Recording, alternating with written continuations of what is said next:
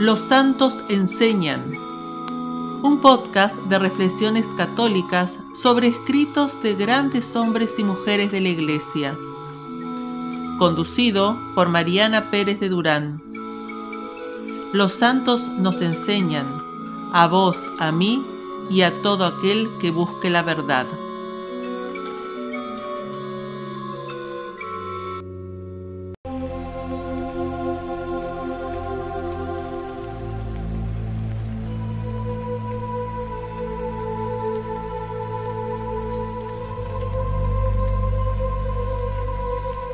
Hola, bienvenidos al segundo episodio, La fealdad del pecado, de la segunda temporada Santa Teresa de Jesús enseña, dedicada a la reflexión de algunos fragmentos de su obra espiritual El castillo interior o las moradas.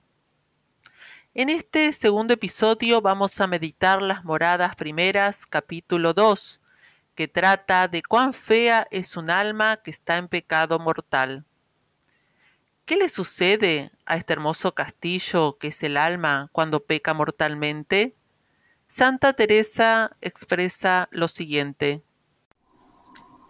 No hay tinieblas más tenebrosas, ni cosa tan oscura y negra que no lo esté mucho más. No querráis más saber de que con estarse el mismo sol que le daba tanto resplandor y hermosura, todavía en el centro de su alma, es como si allí no estuviese para participar de él, con ser tan capaz para gozar de su majestad como el cristal para resplandecer en él el sol.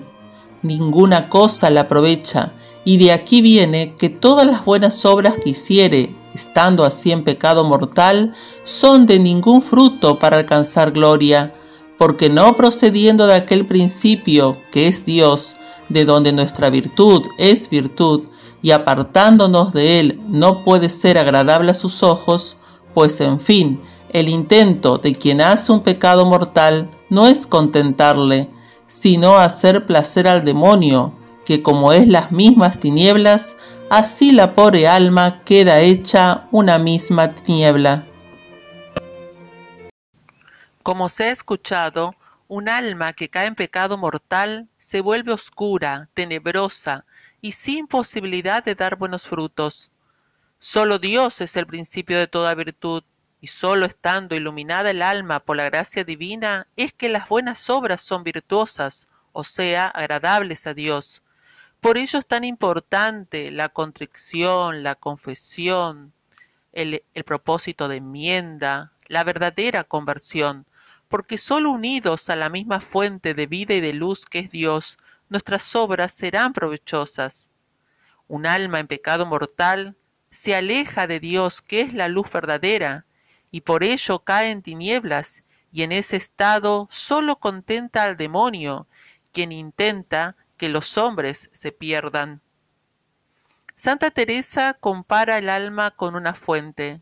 Lo hace de la siguiente manera porque así como de una fuente muy clara le son todos los arroyos que salen de ella, como es un alma que está en gracia, que de aquí le viene que sus obras tan agradables a los ojos de Dios y de los hombres, porque proceden de esta fuente de vida, a donde el alma está como un árbol plantado en ella, que la frescura y fruto no tuviera si no le procediere de allí, que esto le sustenta y hace no secarse que dé buen fruto, Así, el alma que por su culpa se aparta de esta fuente y se planta en otra de muy negrísima agua y de muy mal olor, todo lo que corre de ella es la misma desventura y suciedad. Es de considerar aquí que la fuente y aquel sol resplandeciente que está en el centro del alma no pierde su resplandor y hermosura que siempre está dentro de ella, y cosa no puede quitar su hermosura. Mas, si sobre un cristal que está al sol se pusiese un paño muy negro, claro está que, aunque el sol dé en él, no hará su claridad operación en el cristal. Es importante aclarar el concepto centro del alma. Una nota al pie de página de la edición titulada Obras de Santa Teresa, tomo cuarto, editada por el padre Silverio de Santa Teresa, lo define así centro del alma, El alma como sustancia espiritual propiamente hablando no tiene centros ni extremos, pero de alguna manera han de explicar los místicos los toques y operaciones de Dios en ella. Al decir la santa que Dios está en el centro del alma, quiere significar que mora en lo más íntimo y recóndito de ella, lejos de los sentidos y ruido y movimiento de las potencias. Este y otros muchos términos análogos están ya admitidos y consagrados por los escritores de teología mística, y los han usado todas las almas perfectas al declarar la maravillosa acción de la gracia en ellas. Hasta aquí la nota. Es decir, Dios está en lo más recóndito de nuestra alma, pero si nosotros elegimos pecar en vez de amarlo, es como si pusiésemos un paño negro que impide obremos como hijos de la luz. Es el mal uso de la voluntad lo que acarrea oscuridad y suciedad del alma. Con respecto a cómo es que Dios está y al mismo tiempo un alma en pecado está en tinieblas como si Dios no estuviese, hay que recordar lo que ya se mencionó en el episodio de la temporada de San León Magno con respecto a, los tipos de presencia de Dios. El padre Vallarmeda citado en ese episodio, explica que Dios Todopoderoso está en todo lugar y en todas las cosas, por esencia, por presencia y por potencia. ¿Cómo está por esencia? dice el Padre, llenando todo con su ser inefable y estando en todas las cosas. ¿Cómo está Dios por presencia? Mirando todas sus criaturas y teniendo presente hasta los más ocultos pensamientos de los hombres y cómo está por potencia, obrando en todo lo que quiere, dándole y conservándole el ser o quitándoselo. Y ante el interrogante sobre si hay otros modos de estar Dios en las cosas, el Padre responde que sí, que en los justos está por la gracia y como amigo. Estar en pecado mortal es por ende la peor tragedia, tragedia que este mundo en el que vivimos no denuncia, sino que incluso la promueve mediante tantas iniquidades. Santa Teresa, ante tal triste espectáculo de un alma en tinieblas, exclama lo siguiente. Oh almas redimidas por la sangre de Jesucristo, entendeos y tened lástima de vosotras. ¿Cómo es posible que entendiendo esto no procuráis quitar este pez de este cristal? Mira que si se os acaba la vida, jamás tornaréis a gozar de esta luz Oh Jesús, ¿qué es ver a un alma apartada de ella? ¿Cuáles quedan los pobres aposentos del castillo? ¿Qué turbados andan los sentidos? ¿Qué es la gente que vive en ellos? Y las potencias que son los alcaldes y mayordomos y maestresalas. ¿Con qué ceguedad? ¿Con qué mal gobierno? En fin, como a donde está plantado el árbol que es el demonio, ¿qué fruto puede dar? Turbación en los sentidos y mal gobierno y ceguera en las potencias del alma son signos de un alma apartada de Dios. Pobre alma en la que el demonio está y por ende malos frutos puede dar. Estas almas peligran de quedar eternamente en ese funesto estado de tinieblas, ya que si mueren en dicho estado quedarán fijas, por decirlo así, en ese apartamiento de la presencia de Dios, nunca más podrán retornar a Dios. Por ello, Santa Teresa exclama que debemos esto entender y tener lástima de nuestras almas, y que aprovechemos la bendita sangre de Jesucristo por la cual fuimos redimidos y el cielo abierto. Pobres aposentos los de un castillo en oscuridad, tornemos hacia la luz mientras estamos vivos. Después ya no habrá oportunidad. Santa Teresa continúa escribiendo.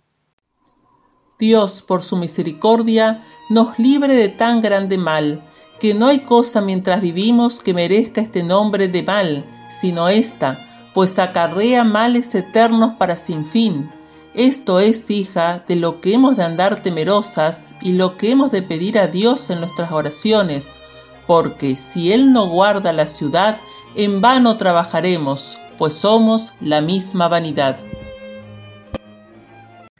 El verdadero mal es el pecado mortal, ya que acarrea males eternos.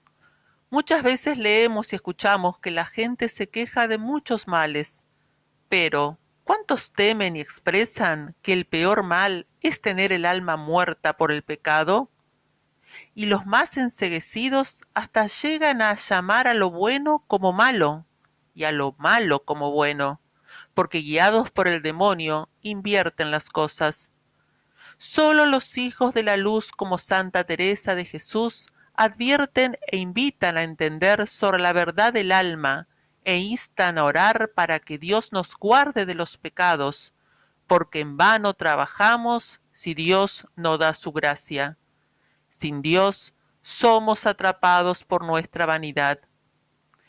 En estas mismas líneas, Santa Teresa menciona a una persona espiritual con la cual había tratado y que le había comunicado dos aprendizajes. Decía aquella persona que había sacado dos cosas de la merced que Dios le hizo. La una, un temor grandísimo de ofenderle, y así siempre le andaba suplicando no la dejase caer, viendo tan terribles daños.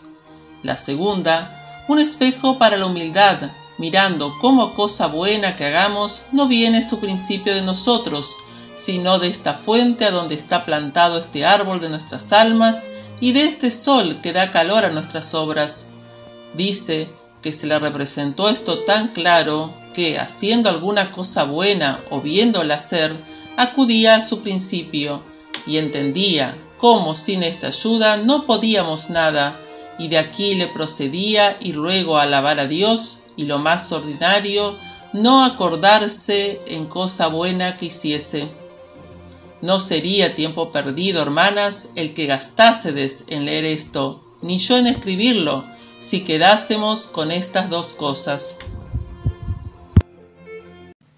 Hagamos caso a esta gran esposa de Jesucristo y aprovechemos el tiempo meditando en nuestro corazón estas sabias enseñanzas, a saber, primero, rogar a Dios para que nos libre del mal del pecado mortal teniendo un santo temor de ofenderlo.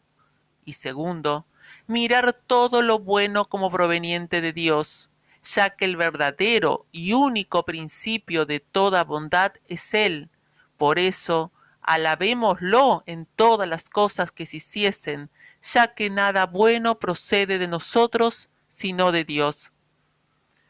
La santa continúa reflexionando sobre el valor del propio conocimiento, tema que trataremos en el episodio 3.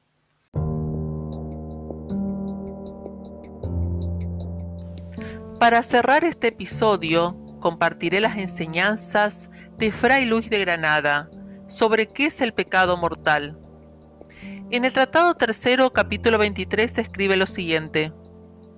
El mayor de todos los negocios del mundo, para el cual solo el hombre fue creado y para el cual fueron creadas todas las cosas del mundo, por el cual el mismo Creador y Señor de todo vino al mundo y murió y predicó en el mundo, es la salvación y santificación del hombre. Pues el que de veras y de todo corazón desea cumplir con este gran negocio, en cuya comparación es nada cuanto hay de los cielos abajo, la suma de todo lo que para esto debe hacer consiste en una sola cosa, que es en tener el hombre en su ánima un muy firme y determinado propósito de nunca cometer pecado mortal por cosa del mundo, que sea hacienda, que sea honra, que sea vida o cosa semejante. Pecado mortal llamamos aquí brevemente cualquier cosa que se comete contra alguno de los mandamientos de Dios o de la Santa Madre Iglesia. Y como hay muchas maneras de estos pecados, los más ordinarios y en que más veces suelen caer los hombres son cinco. Conviene saber odios, carnalidades, juramentos en vano, tomar lo ajeno y murmurar o infamar al prójimo y otros tales. El que de estos se aparte, fácilmente podrá evitar todos los otros.